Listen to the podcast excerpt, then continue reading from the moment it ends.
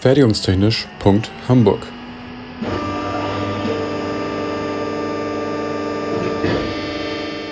Ein Podcast rund um die Produktion.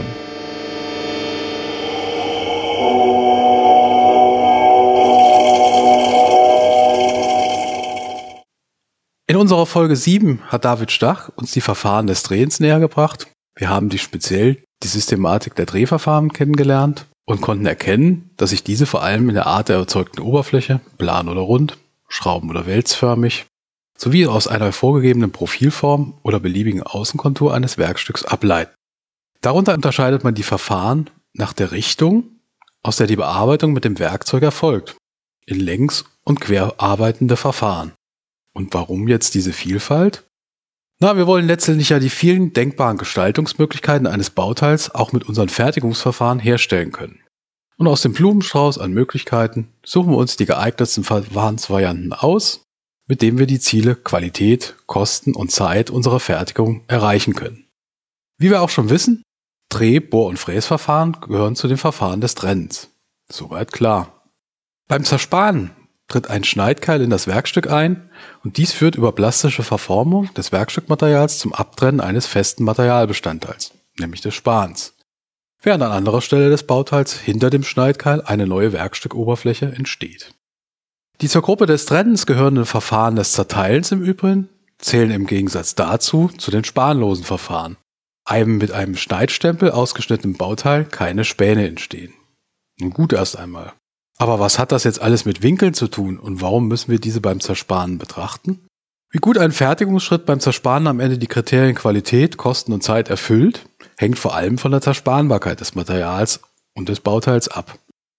Die Zersparenbarkeit können wir mit den Zersparenbarkeitskriterien Spanbildung, Oberflächenausbildung am Werkstück, den Zersparenkräften und Temperaturen sowie dem Werkzeugverschleiß beschreiben. Wir können uns vorstellen, dass die Auswirkungen unseres Verfahrens auf diese Kriterien sicher auch davon abhängen, wie wir jetzt das Werkzeug zum Werkstück orientieren. Das heißt, in welchem Winkel der Schneidkeil zum Werkstück steht. Nehmen wir uns doch einfach vielleicht ein Stück Butter.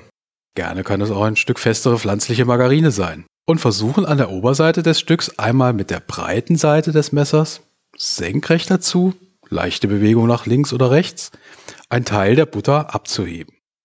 Und im Anschluss danach stellen wir das Messer im Vergleich dazu etwas schräg oder auch einmal ganz schräg. Was wird wohl passieren? Form und Kraftaufwand werden wohl unterschiedlich sein. Heißt also ganz konkret, die Orientierung unseres Schneidkeils zum Werkstück wird sicher einen Einfluss auf die Form des abgetrennten Materials, unseres Spans also, die Kräfte, aber auch die Oberflächengüte unseres bearbeiteten Materials haben. So wird klar, dass die Winkel beim Zersparen eine wichtige Rolle spielen. Vor allen Dingen dann, wenn wir uns vorhin erinnern, dass wir verschiedene Möglichkeiten zur Erzeugung unseres Bauteils mit den Verfahrensvarianten, also den Verfahrensgruppen und Untergruppen kennen. Wie können wir damit verbunden also die Lage des Schneidkeils zum Werkstück beschreiben? Kleiner Ausflug in die Welt des Schleifens, einem Verfahren mit geometrisch unbestimmter Schneide. Hier sind die Schneiden der Schleifkörner in einer Vielzahl statistisch verteilt auf unserem Werkzeug, zum Beispiel also der Schleifscheibe, angeordnet. Und alle zusammen sind für den Materialabtrag verantwortlich. Beim Drehen, Bohren, Fräsen und so weiter sind wir auf eine oder im Verhältnis zum Schleifen wenige Schneiden angewiesen, die wir im Hinblick auf die Wirkung im Bauteil also beschreiben müssen. Man spricht daher auch von Verfahren mit geometrisch bestimmter Schneide. Kleiner Seitenhieb an alle Schleifexperten. Wer weiß jetzt besser über seine Schneiden Bescheid? Aber wie gelingt das jetzt, die Schneide geometrisch zu beschreiben? Treffen sich zwei Geraden in einer Ebene in einem Schnittpunkt, so ist die Neigung zwischen den Geraden durch einen Winkel beschreibbar. Jetzt können wir uns gedanklich unseren geometrischen Körper, in unserem einfachen Fall unser Werkzeug, zum Beispiel ein Drehmeißel, aus vielen räumlich zueinander angeordneten Geraden zusammengesetzt denken. Eine davon ist unsere Schneide und für die wollen wir ja jetzt beschreiben können, wie diese räumlich zum Werkstück angeordnet ist. Räumlich heißt dann, sehr wahrscheinlich benötigen wir ein räumliches Koordinatensystem und damit also auch mindestens drei Ebenen, um dort unsere Geraden zueinander zu orientieren. Beim Zersparen mit geometrisch bestimmter Schneide ist das in der Tat dann auch so. Stellen wir uns vor, unser Drehmeißel, heutzutage auch unser Werkzeughalter mit einer Wendeschneidplatte, liegt vor uns auf dem Tisch. Voilà, die Unterseite unseres Drehmeißels ist unsere sogenannte Werkzeugauflageebene. Jetzt befindet sich unser Schneidkeil, unsere Werkzeugschneide, aber meist aber in Richtung der oberen Seite des Drehmeißels. Was nun? Wir schaffen eine weitere Ebene, die parallel zur Werkzeugauflageebene liegt, die Werkzeugbezugsebene. Das ist erst einmal die wichtigste Ebene, die uns irgendwie auch eine Höheninformation über unseren Schneidkeil zur Auflage des Werkzeugs, zum Beispiel im Spannfutter, liefern kann. Von hier aus bekommen wir aber auch noch andere Informationen. Wir können jetzt nämlich in einem ersten Schritt die Bewegung unseres Werkzeugs durch die Schnittrichtung und die Vorschubrichtung senkrecht zur Werkzeugbezugsebene beschreiben. Schnittrichtung und Vorschubrichtung spannen dabei unsere Arbeitsebene auf. Der Winkel zwischen beiden ist der Vorschubrichtungswinkel.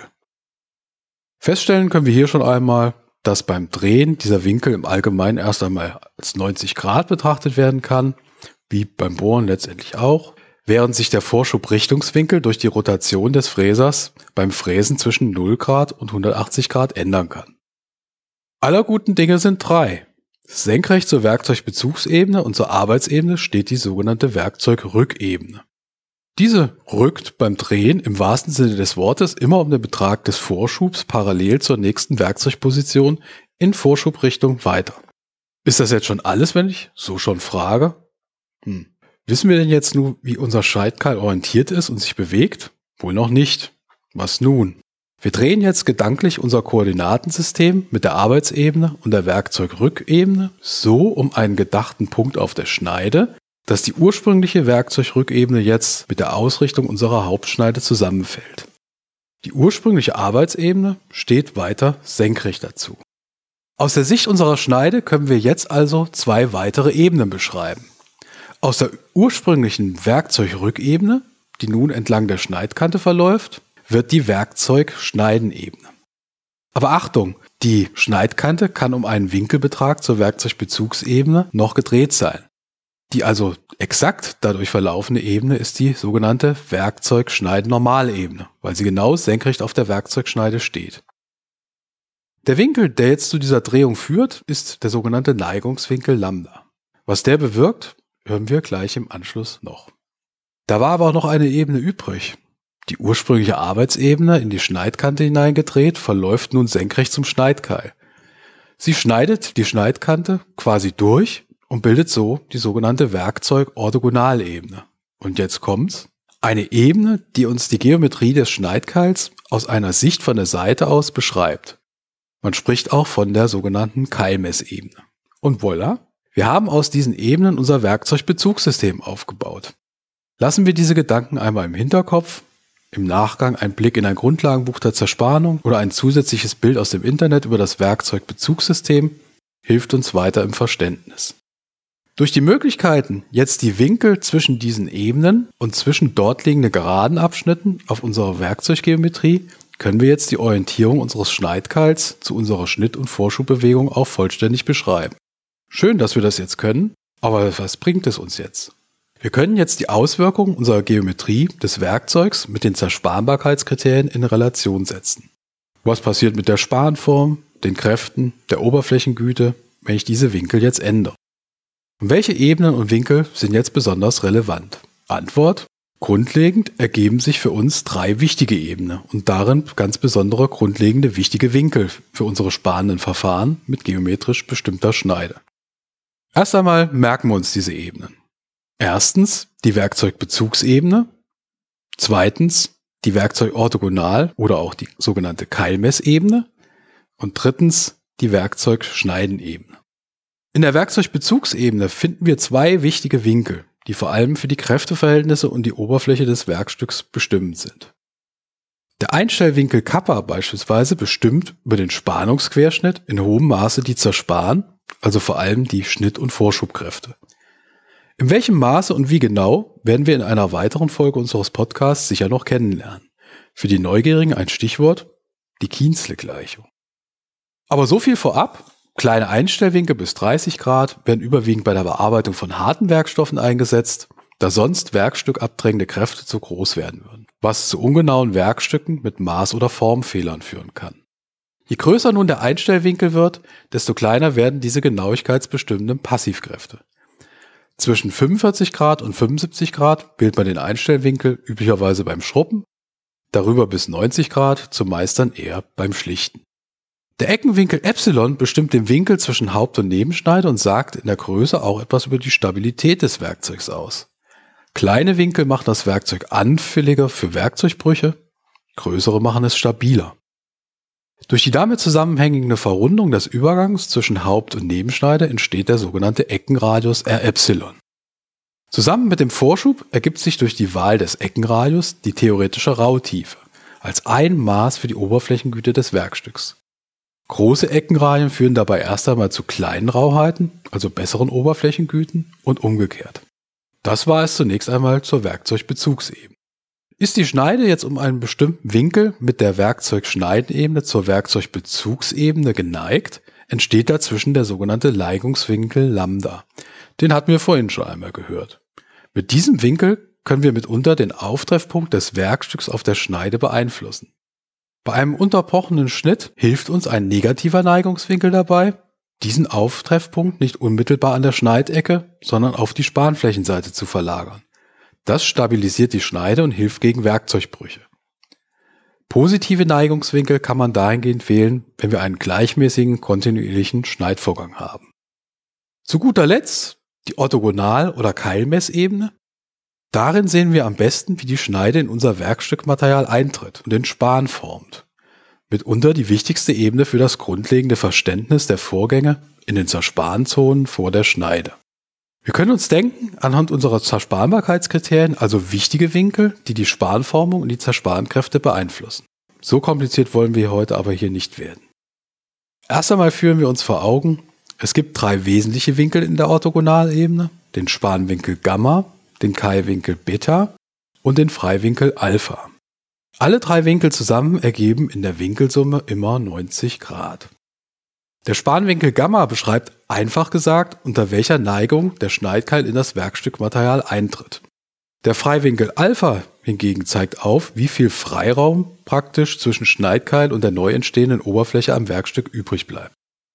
Der resultierende Keilwinkel Beta zwischen diesen beiden Winkeln ist ein Maß für die Stabilität der Schneide. Kleine Spanwinkel verwenden wir bei harten, spröden Werkstoffen, bei unterbrochenen Schnitt und bei Schrubboperationen. Große Spanwinkel hingegen bei weichen Werkstoffen und auch beim Schlichten. Ausgangswerte für die Stahlzerspannung liegen für den Spanwinkel häufig bei 6 Grad bis 15 Grad. Kleine Freiwinkel kommen bei harten und kurzsparenden Werkstoffen zur Anwendung, etwas größer bei weicheren, plastisch verformbaren Werkstoffen. Zuletzt will man durch einen größeren Freiraum zwischen Werkzeugschneide und neuer Werkstoffoberfläche vermeiden, dass Material sich durch die Verformung dort anhäuft und auf der Werkstoffoberfläche umgangssprachlich gequetscht wird, was sonst zu schlechten Oberflächengüten führen würde. Daher also der größere Winkel. Bei der Stahlzerspalung wählt man meist Freiwinkel von 5 bis 10 Grad. Wie beim Spanwinkel gilt hier aber ohne Gewähr, die Praxis ist da oft weitreichender als die Theorie. Das war jetzt wieder so einiges vielleicht Bekanntes und auch Neues. Die Welt der Zerspannung ist vielfältig und hat in den Einflüssen und gegenseitigen Wirkungen viele detailreiche Facetten. Alles können wir sicher heute nicht erklären. Mit dem Winkeln haben wir es aber vielleicht heute geschafft, mindestens ein wenig Orientierung in die Welt der Schneide beim Zerspanen zu bringen. Alles in allem sehen wir, dass Werkzeugwinkel wichtige Einstellparameter für Zerspanprozesse darstellen. Wir freuen uns auf weitere spannende Folgen aus der spanenden Fertigung und anderen Verfahren, wenn es wieder heißt, es ist mal wieder Zeit für Fertigungstechnik. Bis dahin wünschen wir alles Gute, bis zur nächsten Folge. Fertigungstechnisch.hamburg ist eine Produktion des IPT an der HAW Hamburg. Die Inhalte stehen unter der Lizenz Creative Commons Attribution Non-Commercial 4.0 International. Infos zur Lizenz unter creativecommons.org. Verantwortlich für die Inhalte des Podcasts ist Benjamin Remmers. Meinungen gehören den jeweiligen AutorInnen und nicht der HW Hamburg.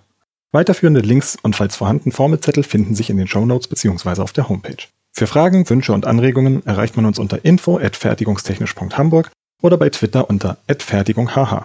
Es gelten die Datenschutzbestimmungen der HW Hamburg.